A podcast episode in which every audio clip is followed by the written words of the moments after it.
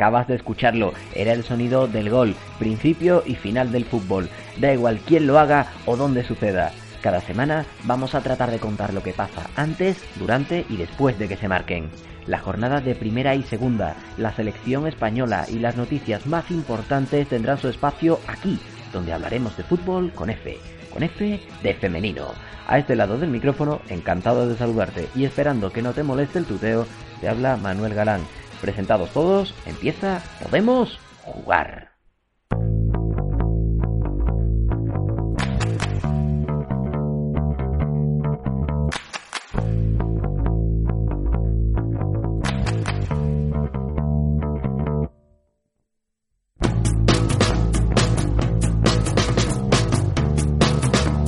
En nuestro primer programa nos acompañarán Paula López del Atlético de Madrid e Irene del Río del Oviedo Moderno, el amistoso de la selección española ante Rusia, la jornada 17 de Primera División y el repaso a la segunda ocuparán casi todo este rato de radio. Justo antes de terminar escucharemos un mensaje que tenemos en nuestro contestador. Es un poco especial porque solo admite llamadas desde el extranjero lo hemos bautizado Diario del Emigrante, porque ahí un invitado o invitada nos contará cómo le va fuera de España. Pero para saber quién nos ha dejado su mensaje, vas a tener que esperar al último tramo del programa. Ahora subimos la música y nos vamos a Murcia.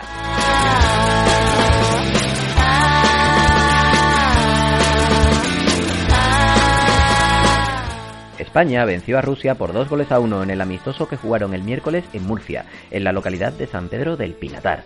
Verónica Boquete adelantó a la selección con un buen gol. Se deshizo de una defensora, dribló a la guardameta rusa y envió el balón al fondo de la red antes de que se cumpliera el primer cuarto de hora. A los 35 minutos Morzova hizo el empate y la rayista Jenny Hermoso en el tiempo añadido marcó el 2 a 1 a pase de Vicky. La propia Verónica Boquete nos contó sus sensaciones después del partido. Nos vamos con buena sensación, no solo por, la victoria, sino porque el juego por momentos ha sido bastante bueno. Eh, hemos, digamos, sido bastante fieles a, nuestro estilo de tener balón, de, intentar jugar y sabemos que, que, bueno que sí que significa algo este partido pero que las rusas vienen de, de una liga parada, de, estar de vacaciones, están en pretemporada, con lo cual tampoco podemos pensar que, que esta va a ser la selección que nos encontraremos en Suecia.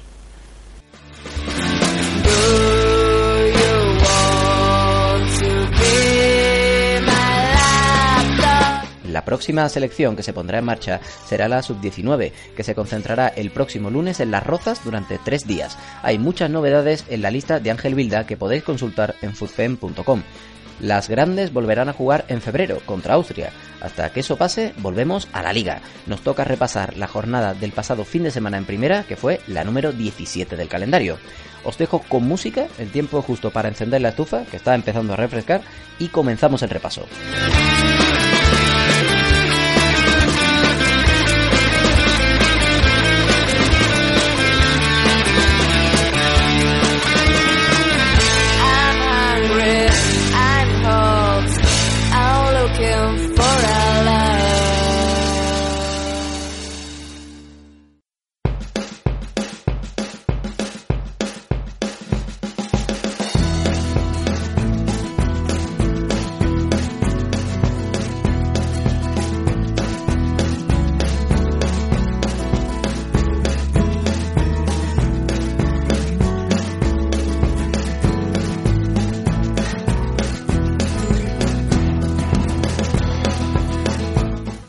Jornada empezó el sábado en Lezama, donde el Athletic Club ganó por 5 a 2 al Prensa Zaragoza en un partido pasado por agua. Dos goles de Guru y otros dos de Erika dejaron el marcador 4-0 al descanso. En la segunda parte, las mañas acortaron distancias con un buen tanto de Ana Borges y Manu hizo el quinto para las vizcaínas. Nuria de cabeza cerró el marcador hubo un debut, el de la portera del Praisa Juvenil Claudia Balaguer, apodada Didi. El Atleti sigue líder con 44 puntos y las zaragozanas son séptimas.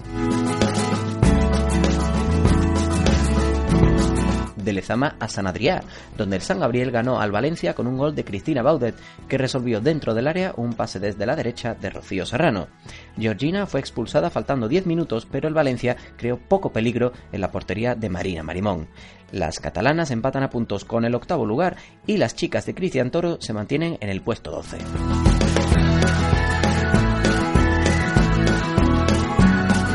Cogemos el avión y nos vamos a Mallorca. En Cana Paulina, el collerense cogió aire tras ganar al Sevilla por 1 a 0. Tania, de libre directo, hizo el único gol del partido con un gran lanzamiento de falta con su pierna derecha. Pili, también de falta, pudo hacer el segundo, pero mandó el balón a la madera. El Sevilla no salió muy contento con la actuación arbitral y para el collerense la clave del triunfo estuvo en el trabajo durante la semana. Lo explica Maitane López. Todas pusimos mucho esfuerzo y ganas para empezar el año con una victoria. Estuvimos toda la semana entrenando muy fuerte y con muy buenas sensaciones y creo que esa fue la clave para, el resultado que tuvimos ante el Sevilla en casa. Y bueno, me quedo con el, con el esfuerzo y con el trabajo de todo el equipo y con los tres puntos que nos, nos sirven de mucho para alejarnos de la zona del descenso.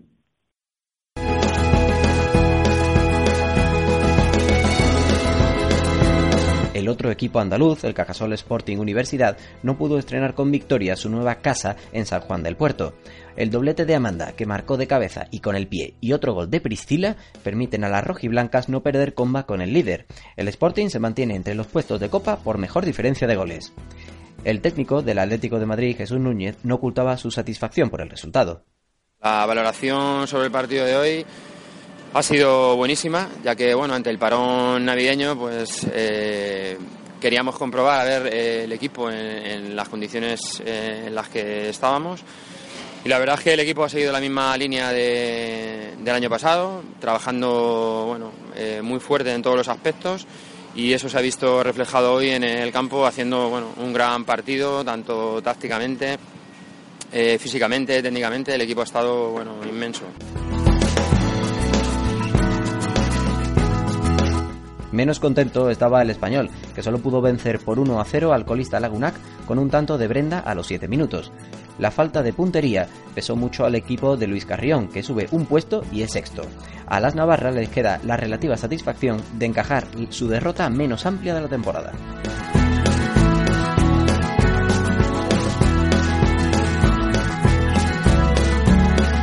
Cogemos el puente aéreo y repasamos el partido más atractivo del fin de semana. Los dos últimos campeones de liga, Rayo Vallecano y Fútbol Club Barcelona, se medían en Vallecas. Saray adelantó a las franjirrojas con un buen zurdazo. Una ex rayista, Sonia, igualó poco antes del descanso y en la segunda parte, Corredera aprovechó un pase de Virginia para adelantar a las culés.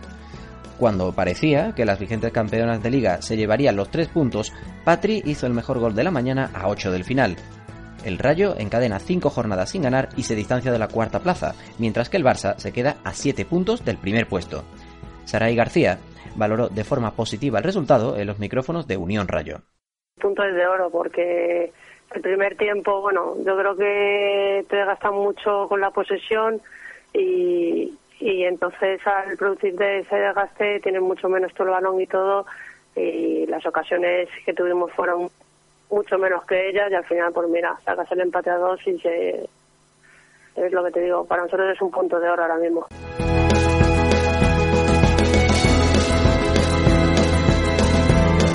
En Olivenza, la Real Sociedad empezó 2013 sumando los tres puntos gracias a un gol de Nayara Beristain. Mayalen Zelaya hizo una buena jugada que acabó con un pase de la muerte que la ex del Athletic solo tuvo que empujar al fondo de la portería. El Llanos queda a 8 puntos de escapar del descenso y las Tierras ya suman 3 jornadas sin perder.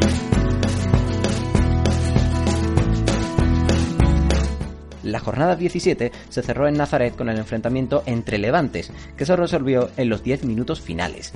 Andrea Esteban de penalti y Peque, que remachó un disparo de María Alarilla, dieron la victoria a las granotas.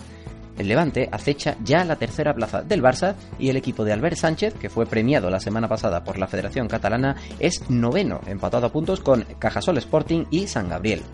En lo negativo, la lesión de Alba Merino, que tuvo que retirarse a la media hora de partido, dando entrada precisamente a Peque.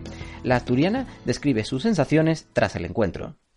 Estuvo muy reñido, nos costó un poco al principio, pero bueno, a lo largo de los minutos nos fuimos encontrando mejor y al final pudimos apretar y, estar ahí, llegar a las ocasiones, que lo que nos estaba gustando, y al final llegaron los goles, así que contento.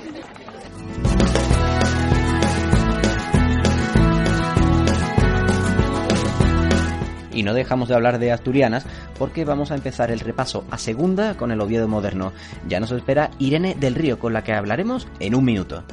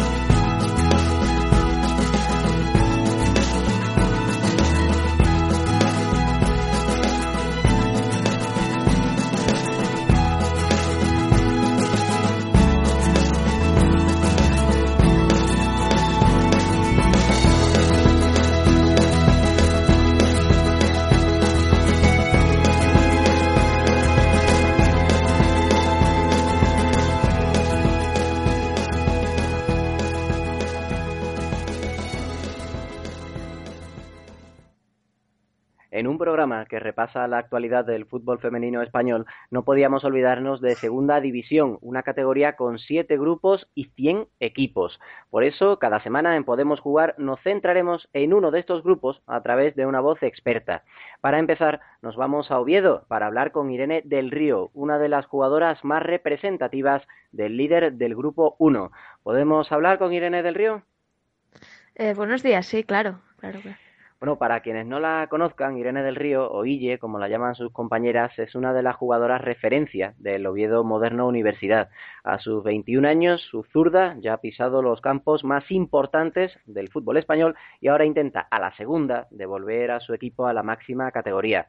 De momento, ocupan el primer puesto con 45 puntos, dos por encima del Olivo. Cuentan todos sus partidos por victorias, salvo una derrota a manos del Ponferrada y si todos mis datos son correctos, Irene, vamos al análisis.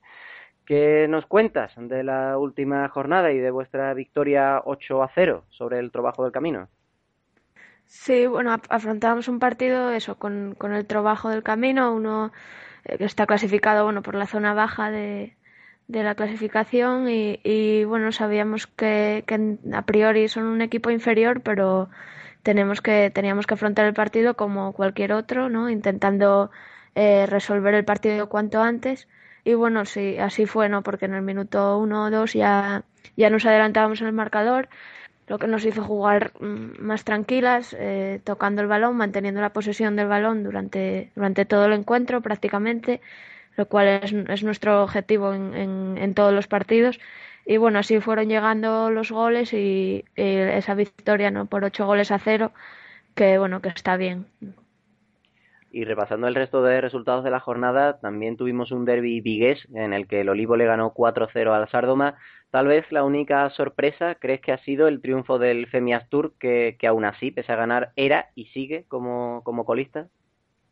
Eh, sí, bueno, mm, hombre, sorpresa jugada contra el Victoria, ¿no? Un equipo que también está bueno, a pocos puntos del, del Femias Tour y la verdad que bueno jugaban en, en, en, en Avilés, en, en, el campo del Femias Tour, que es un campo complicado, ¿no? Porque bueno, es un campo bastante pequeño, eh, ellas ya están acostumbradas a jugar ahí y a todos los equipos les está, les está costando sacar los tres puntos allí, ¿no? Mismamente a nosotras al descanso allí íbamos a ceros y, nos costó bastante eh, meter el primer gol. Eh, el Olivo mismamente también ganó en el último minuto y ya te digo, el Femias es un equipo que está que está mm, los partidos que pierde los está perdiendo eh, muchos al final de, de, los minutos finales y yo creo que bueno esta primera vuelta eh, se han estado adaptando también a la categoría y que en la segunda van van a hacer bastantes más puntos y quizá no, no acabarán como colistas ¿no?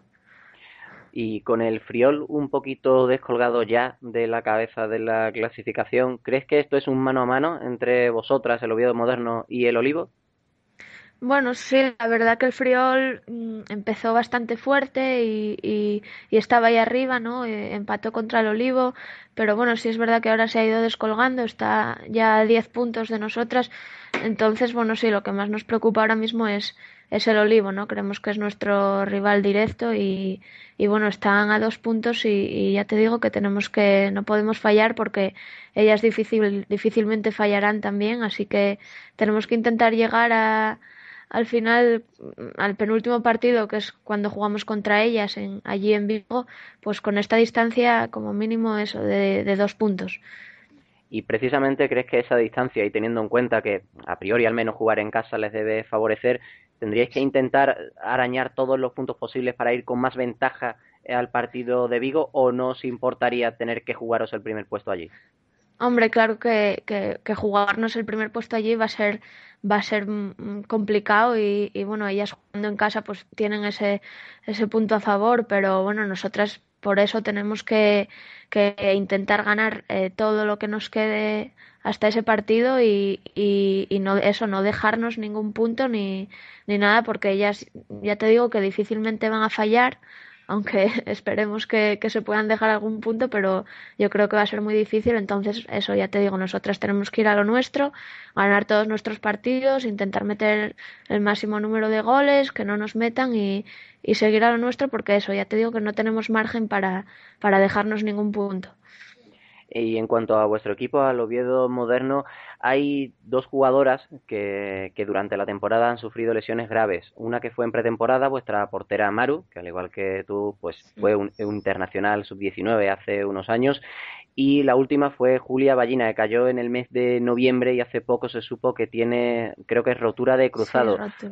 ¿Cómo, ¿Cómo lleva el equipo eso de perder a dos jugadoras que además de, bueno, de su calidad futbolística aportan veteranía a un equipo que también es en, en otras posiciones muy joven? Sí. sí, bueno, la verdad que, que, hemos tenido mala suerte en ese sentido, ¿no? Porque Maru y Julia eran dos jugadoras muy importantes dentro del equipo, pero bueno, creo que, que tenemos jugadoras para suplirlas que están perfectamente preparadas y tanto la portería como como que está Rosana como, como jugadoras de campo, creo que, que eso, que, que, no vamos a tener problema y que, que van a poder dar aportar mucho al equipo. Y sobre el equipo también quería preguntarte una cosa, porque revisando vuestras estadísticas he visto que aparte de, de, que tú eres una de las jugadoras que más tiempo está sobre el campo, quien más lo hace es Iris Arnaiz, una, una centrocampista muy joven. ¿Qué, ¿Qué nos puedes contar de ella? Sí, Iris Arnaiz es, sí, es como, eh, todavía es muy joven, pero desde luego es la jugadora, una de las jugadoras más regulares del equipo que, que te cumple todos los partidos, puede jugar de central, puede jugar por el medio, lo da todo siempre y, y, ya te digo, esa regularidad que tiene hace que yo creo que esté jugando muchos minutos, ¿no? Y, y es, ya te digo, una grandísima jugadora que, que sirve eso, tanto puede atacar como defender y, cumple en, en, todos los partidos. Y en lo personal, después de ser la máxima goleadora del equipo las dos últimas temporadas, este año llevas nueve goles, que desde luego no es una mala cifra, pero es que Isabel Cortés lleva 22. ¿Eso es falta de puntería por tu parte o, o ella se está aprovechando de, de tu generosidad? No, bueno, yo creo que, Isabel está haciendo una, una temporada magnífica, ¿no? E, es una jugadora jovencísima todavía, tiene muchísimo tiempo para, para mejorar, pero la verdad que este, bueno, el año pasado quizá era su primer año y, y, no destacó tanto, también porque, bueno, tuvo alguna lesión y eso, pero este año está, está que se sale y, y está marcándolo todo, jugando muy bien, y, bueno, es, eh, ya te digo, se, se, lo está ganando, o sea, los goles que lleva, se, vamos, se los, se los está ganando ella y los minutos que lleva jugados también. Eh, yo quizá este año, bueno, no estoy marcando tantos goles, no sé si falta de puntería o, o quizá juego en una posición un poco más, más eh, atrasada, pero, pero bueno, no es algo que me obsesione, ¿no? Yo mientras los goles entren y, y meta quien los meta, pues, pues genial, ¿no? Bueno, Irene, pues ha sido un placer tenerte en la primera edición de Podemos Jugar y solo nos queda desearte mucha suerte y salud para el resto de la temporada y en lo deportivo que decida el balón. Vale, muchas gracias.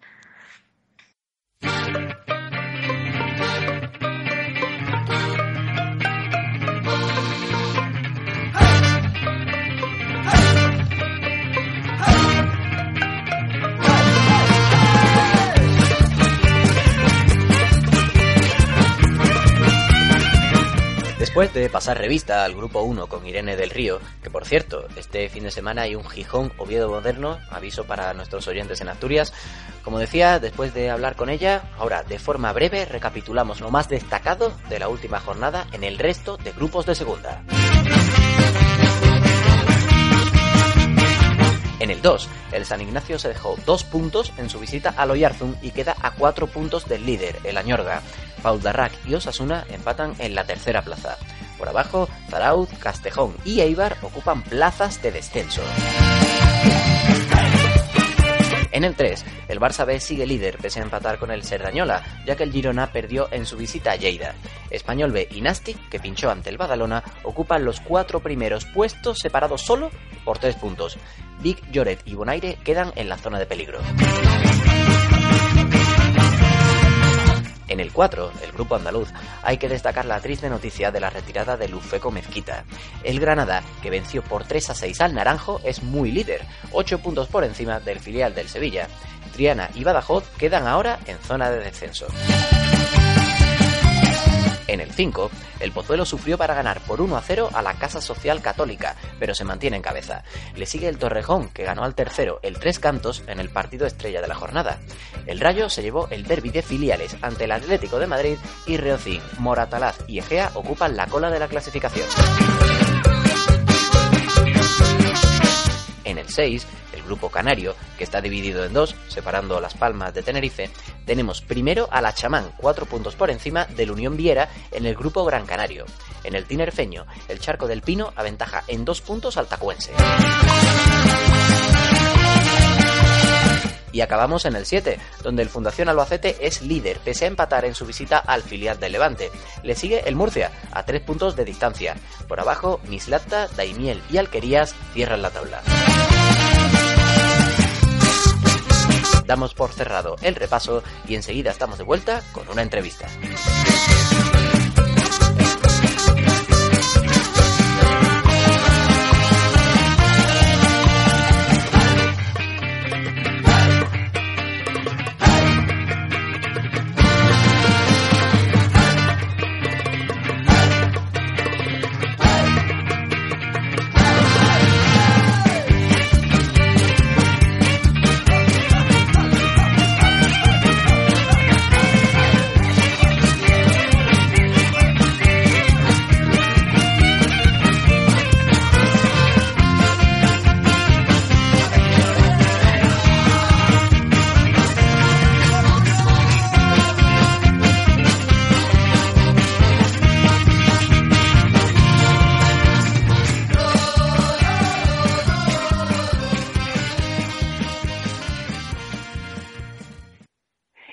Después de esta pausa, retomamos el programa con otra invitada.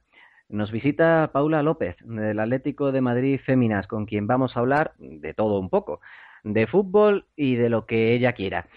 ¿Está Paula al otro lado de la línea? Claro que sí, aquí estoy. Bueno, antes de empezar, como es el primer día, tengo que explicarte a ti y a los que nos están escuchando que a todos nuestros invitados vamos a hacerles la ficha. Y como somos muy clásicos y yo tenía por ahí una vieja Olivetti que estaba perdida, pues me vas a permitir que coja un poquito de papel y empiece a teclear en la máquina, que ya le he quitado algo de polvo que tenía, y, y vamos rellenando esa, esa ficha de la que te hablaba. Si tengo alguna duda, ¿me vas a ayudar o, o vas a dejar que meta la pata y quede en ridículo delante de todo el mundo? Ah, adelante, yo te ayudo. Ah, pues muchas gracias. Bueno, metemos el papel y empezamos. Paula López, nacida en Torrijos. Eso es Toledo, ¿verdad? Torrijos Toledo, sí. Bien, 4 de julio de 1994. Equipo Atlético de Madrid eh, Féminas. Posición defensa. Eh, temporadas en el club. Muy bien, defensa central. Corregimos un poco y seguimos. Temporadas 9, ¿verdad? Es. En orden. Campeona de Europa sub-17, subcampeona sub-19 y bronce en el Mundial sub-17 de 2010. Y estudiante de fisioterapia. ¿Todo correcto? Todo correcto. Bingo. Pues listo. Hola López, muy buenas. Muy buenas. Te hablaba antes que tenía muchas ganas de, hablar contigo porque conocer tu, tu, historia es también conocer la de la mejor generación de jugadoras que, que hemos tenido, al menos en, en, lo que respecta a las categorías inferiores de la selección española. Y además, estás en el único equipo que este año le está aguantando el pulso al Athletic Club en, en primera división. Y, y por ahí quiero empezar. ¿Qué te parece lo que está haciendo el Atlético de Madrid Féminas esta temporada? ¿Qué me parece? Pues yo creo que esta temporada la verdad es que no se puede desarrollar mejor. Somos el único equipo, como dices tú, que llega pues ahí eh, en un tú a tú al, al Athletic Club y, y el único equipo de la liga que sigue invicto tras 17 jornadas. Evidentemente queremos continuar con esta racha y ojalá la perdure durante el, mejor, el mayor tiempo posible. Nos gustaría también, pues, igualar la del año pasado que tuvo el Fútbol Club Barcelona, que eran 18 partidos sin perder, y, y bueno, de momento no vamos por mal camino. De, de momento el trabajo de cada entrenamiento cada día mejor y eso demuestra que, que bueno pues que somos un equipo que, que, es muy luchador, que es muy constante y que tiene muchísima muchísima ambición para, para superar todos los objetivos. Además de, pues, de, de todo esto, pues eh, la filosofía que tiene nuestro entrenador de, de, ser humildes, de tener los pies en la tierra, pues de ir partido a partido es lo que también nos ayuda muchísimo a, a no subirnos y no creérnoslo y, y a ir cumpliendo poco a poco pues todo lo que vayamos marcando. Bueno, hablamos, de hecho, antes, hace, hace unos minutos hemos podido escuchar la valoración de, del míster de Jesús Núñez después del último partido que fue en Huelva este pasado domingo. Y por ahí también quería preguntarte, el año pasado el, nuestro entrenador actual entró mediada la temporada porque eh, la directiva, en este caso, decidió sustituirlo por Juanjo Carretero, que era quien la había comenzado la, 2000, la 2011-2012. ¿Qué, a tu juicio, qué supo tocar Jesús, ¿qué, qué, qué, nos, supo darle al equipo que fallaba con, con Juanjo en la banqueta? Pues Jesús realmente lo que nos ha aportado en el equipo ha sido muchísima unión dentro del vestuario.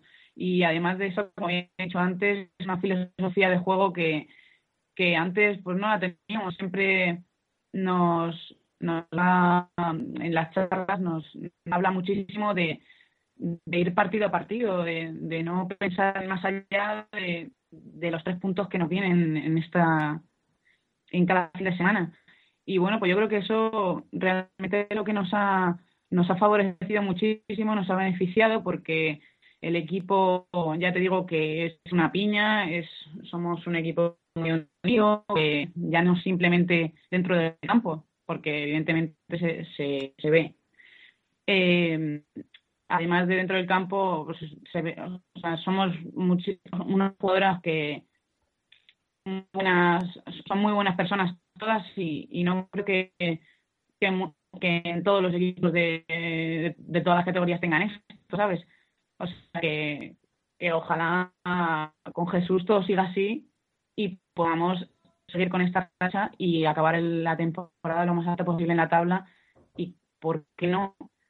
Campeonas de liga y que meternos en copa y, y, y, a saber.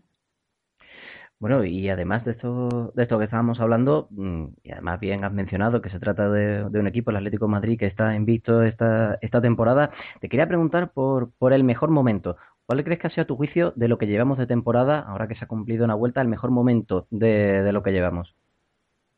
El mejor momento hasta ahora.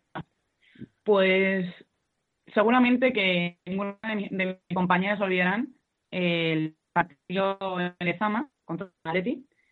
Eh, yo creo que, que, seguro que, que, hasta ahora es el mejor momento porque no habíamos ganado nunca allí en ese campo. Y bueno, pues con él también el, el partido del, del Rayo Vallecano. Otra, otra victoria más en un campo complicado y creo que sin duda son los, los momentos más recordados. Hablamos de buenos momentos para el equipo, pero, pero estamos buscando buenos momentos para ti, porque esta temporada muy bien han empezado las cosas, sobre todo porque has tenido algunas lesiones y, todavía no has podido estrenarte en primera división. ¿Qué, ¿Cómo se vive cuando se tienen que, ver los partidos desde la grada, sobre todo en esta época en la que has estado lesionada? Pues sí, la verdad es que no, está siendo una, gran temporada para mí, una pena porque siempre siempre te gusta lo que a, lo que el jugador quiere jugar, ¿no? Y, tener una fascitis plantar y, y, la tendinitis posterior, pues me ha, me ha dificultado muchísimo durante los entrenamientos y, y pues eso, ver el partido desde la grada, que, que realmente se hace muy duro, ¿no? Porque cuando estás en, en el campo, sí, es, es duro, está claro, pero, pero al vivirlo y poder colaborar y contribuir con el equipo de una manera, pues, del campo, no es lo mismo que verlo desde la grada y que siempre tienes esas ganas de ir, de estar ahí, de, bueno, siempre apoyando, está claro, porque ante todo ser buena compañera y, y lo que quiero que mi equipo gane, que mi equipo luche y que, que ojalá sigan así las cosas, aunque me toque estar sufriendo un poquillo. Bueno, además, eh, se da la triste casualidad, por otra parte, que no eres la única de tu quinta que ha estado pasando por problemillas con las lesiones, porque de hecho ahora mismo una ex compañera tuya, como Elena Fernández o la misma Ana de Pipaón o Sara Merida, están, están lidiando con problemas de las lesiones. Hay que mandar un mensaje positivo. Eh, antes o después os vais a recuperar, ¿no? Está claro. Mm, hombre, la verdad es que ellas, al igual que yo, no creo que que tengan ese problema de, tener la cabeza abajo, eh, ellas son muy fuertes y, animar muchísimo que, piensen siempre en positivo y que ojalá que todos podamos disfrutar de ese juego dentro del campo, como realmente se merecen y como, como a todos nos gustaría. Bueno, y hablando de, cosas que gustan mucho, ya que lo estás diciendo, eh, una cosa que ha tenido especial relevancia, al menos en, en estas últimas semanas, ha sido ese, ese calendario que, que hicisteis con, con, la ayuda, con la colaboración de Roberto Berino y que va destinado los fondos que se han recaudado para financiar el final de un cortometraje, de un documental, perdón, si estoy bien informado, sobre eh, fútbol femenino en Tánger. Y tú eres el mes de mayo. Cuéntame, ¿cómo es eso? Porque sí que es cierto que a ti eso de, la fotografía y la moda es algo que es una cosa que te, que te tira bastante, ¿no? Bueno, a mí ya todas, no creo que a ninguna no le guste estar posando delante de una cámara con un vestido de Roberto Berino, es un, es un hombre bastante, modista bastante bueno, ¿no? Y bueno, el mes de año me ha tocado junto a Laurita. Ahí estamos las dos, que a ver en mi casa cuál pongo, si el de Laura o el mío. Hmm. Supongo que como, todas iremos, iremos cambiando semana a semana o a mitad de mes o como sea. Realmente lo que nos ha aportado este, este calendario, bueno, esta, esta sesión de fotos, es una experiencia nueva que habíamos vivido yo creo que ninguna y ha sido muy bonito, ha sido muy, muy gratificante, la verdad que no solo simplemente es el hecho de estar jugando, que también somos personas y nos gusta nos gustan estas cosas. Y también, sobre todo, agradecer a, a Pelayo el, eh, la, sesión que hizo, que ha sido fantástica. Bueno, te referías a, a, tu compañera Laura, Laura, Laura Ortiz, que tuvo una muy buena actuación con la selección sub-19 en la última fase en la que estuvieron y que, y que tú te perdiste. Estuviste en los entrenamientos previos en el mes de octubre, pero finalmente no pudiste viajar. ¿Cómo, cómo ves la selección?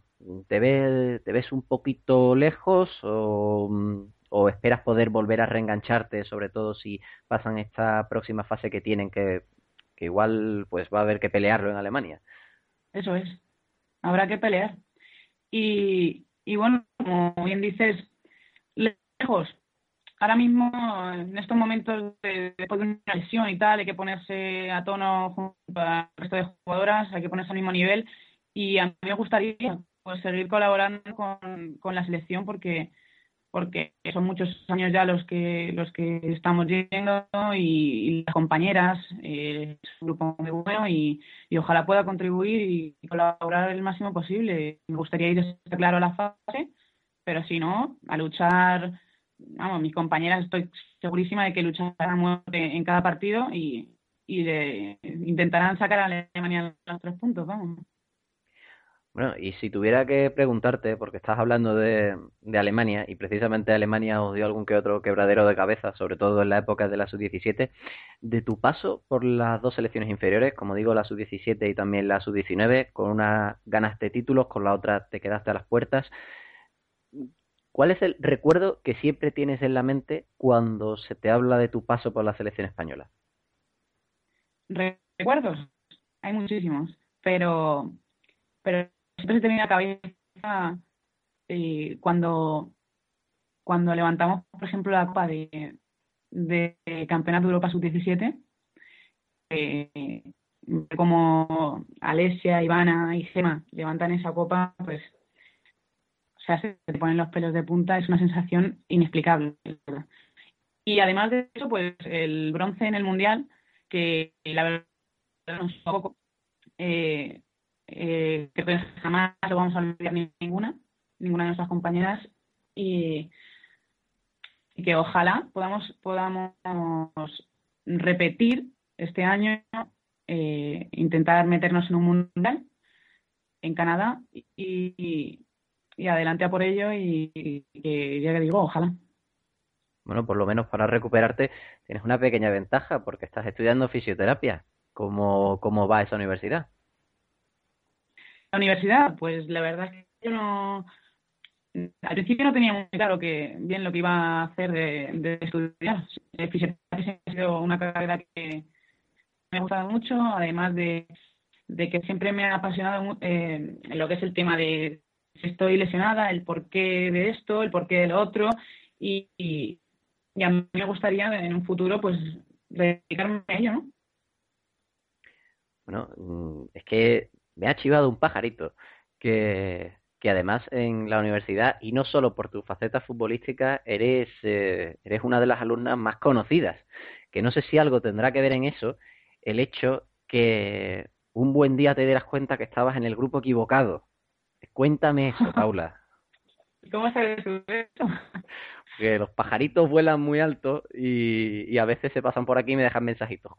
Cuéntanos eso, por favor. ¿Cómo, pues ¿Qué te pues pasó? Este, estuve una semana yendo a la clase que no era. Soy un poco, por así decirlo, despistada. Y, y yo ya conocía a un compañero desde, desde, desde el inicio de, las clases, empecé a conocer y tal. Y pues yo me iba con él, me iba con todos sus amigos y, y de pronto veo que yo no estaba en las listas de clase, que, que decían el nombre de todos mis compañeros y el mío no estaba. Y claro, dije, algo raro pasa. Algo raro está pasando que no que no estoy aquí. Empecé a, a a mirar por el campus, a mirar en la universidad. Pregunté a los profesores y, el hecho estaba en que, en que no estaba yendo a la clase que... Así que un buen despiste por mi parte. Bueno, pero pero de todo se aprende, oye, que al menos otra cosa no, pero yo creo que salida de, por ejemplo, esos calendarios que siempre es bueno dar un poquito de bola, no será porque hay gente que no te conoce, aparte de ese casi millar de seguidores que tienes en Twitter, por cierto. Pues sí, la verdad es que yo no, no me esperaba en ningún momento tener tantos seguidores, pero bueno, los colchoneros, y ya no solo los colchoneros, son muy, muy forofos y y ahí están apoyando y animando cada día. Siempre recibimos tweets de apoyo de todos ellos y que ojalá podamos ir brindándoles muchos éxitos. Bueno, aprovecho para decir que su usuario es arroba paulita-lm6 para quien quiera seguirla y que no lo esté haciendo, que sería raro. Y llega el momento de acabar. Paula, ¿qué tal esos nervios? Pues nadie ha dicho al principio que estaba un poquillo Mm, que me tenía que tranquilizar, pero sí, sí que hasta es una experiencia muy bonita y que me ha gustado mucho. Bueno, es que ahí donde la escucháis venía, como estaba contando a la, a la entrevista, con un poco de timidez, pero también os habréis dado cuenta que se explica que da gusto. Así que, Paula, ahora me toca a mí darte las gracias por estar en, en, la primera en la primera entrega de Podemos Jugar y sobre todo lo que quiero eh, es desearte mucha suerte para esa segunda vuelta, que te recuperes bien de, de esos problemas físicos y que mm, si te subes al carro del Atlético de Madrid mm, también lo podrás hacer a la sub-19 y seguir eh, contribuyendo a esos éxitos que hemos tenido en las categorías inferiores en los últimos años y por supuesto a ver pues cómo acaba la liga. Como digo, muchas muchas gracias, Paula. Pues muchísimas gracias a vosotros y, y aquí estoy para, para cuando queráis que contéis conmigo. Y nosotros hacemos una pequeña parada musical y a la vuelta seguimos con más fútbol femenino en Podemos Jugar.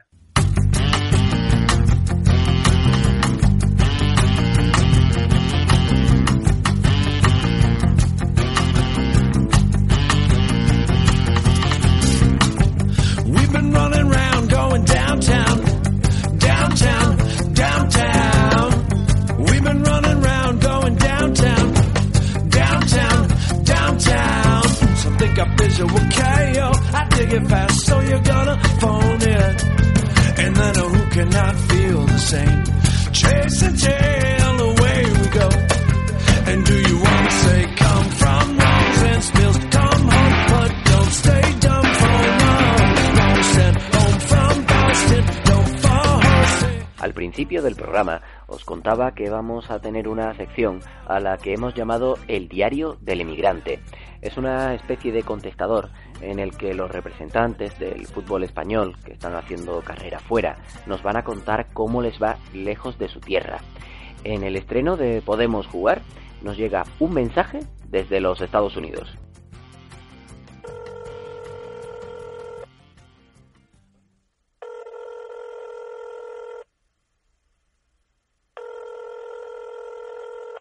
Has marcado a puerta vacía. Ahora mismo no podemos jugar, pero si quieres puedes disparar tu mensaje después del pitido inicial. Hola a todos, soy Elisa Lasola, portera de los Cougars del College of Charleston y exjugadora del Fútbol Club Barcelona y de la Real Sociedad. Lo primero de todo, quería decir que estoy encantada de formar parte del primer programa de Podemos Jugar, porque siempre es un placer para mí poder participar en proyectos que apoyan el fútbol femenino. Así que desde aquí quería dar muchísimas gracias al señor Manuel Galán por apoyarnos y promocionarnos siempre. Bueno, hace menos de una semana que llegué de España y mientras estaba allí la gente con la que hablaba le extrañaba que ya habíamos acabado la liga aquí en, Estados Unidos. La pregunta siempre era, ¿y, ¿y ahora qué hacéis, no? Pues bien, tiempo para aburrirnos no tenemos, la verdad. Se podría decir que este periodo, que aquí se llama Spring, es como una larga pretemporada. Entrenamos cinco días por semana y algunos días incluso de doble sesión, porque hacemos gimnasio por las mañanas de seis y media a siete de la mañana antes de, ir a clase. Y la verdad es que se, mete bastante caña porque es, lo que se trata es de empezar a preparar la temporada que viene, porque incluso suelen venir jugadoras nuevas a, a entrenar. Y se suelen jugar unos cinco o seis partidos amistosos. Sí que es verdad que no se compite y se echa bastante de menos, pero bueno, por lo menos seguimos jugando. Y bueno, para los que tenían curiosidad sobre qué es lo que se hace cuando no estamos compitiendo, ahí está la respuesta. Muchas gracias por escuchar el programa, espero que os guste y un abrazo muy fuerte desde Charleston.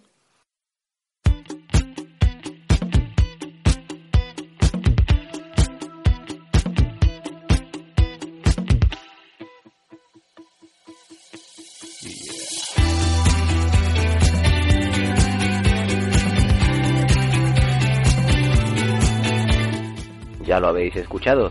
Nuestra primera invitada era Elisa Rasola y así le van sus últimos días por Charleston. Tenéis suerte de no verme ahora, porque tengo la cara colorada como si fuera el típico turista nórdico o alemán que, que visita Sevilla o cualquier otra ciudad del sur en pleno agosto. Os puedo prometer que ese pequeño momento de peloteo, aunque yo sé que ya lo hacía desde el cariño, no estaba ensayado.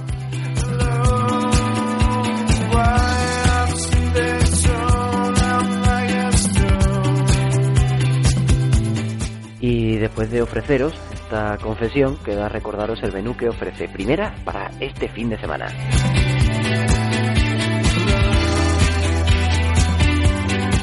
El sábado por la mañana jugarán Real Sociedad y San Gabriel en Zubieta. Y para la matinal del domingo tenemos los partidos entre Collerense y Cajasol Sporting y las visitas del Levante a Sevilla, del Español al Prainza Zaragoza y del Llanos de Olivenza al Barça. El líder, el Athletic, viaja a San Joan de Espí, donde le espera el Levante Las Planas y el Rayo hará lo propio a Barañain, donde se enfrentará al Lagunac. Cerrará la fecha 18 del calendario el encuentro entre Valencia y Atlético de Madrid. Con esto ya casi hemos terminado, así que toca recogerlo todo, apagar las luces y prepararnos para despedir el programa.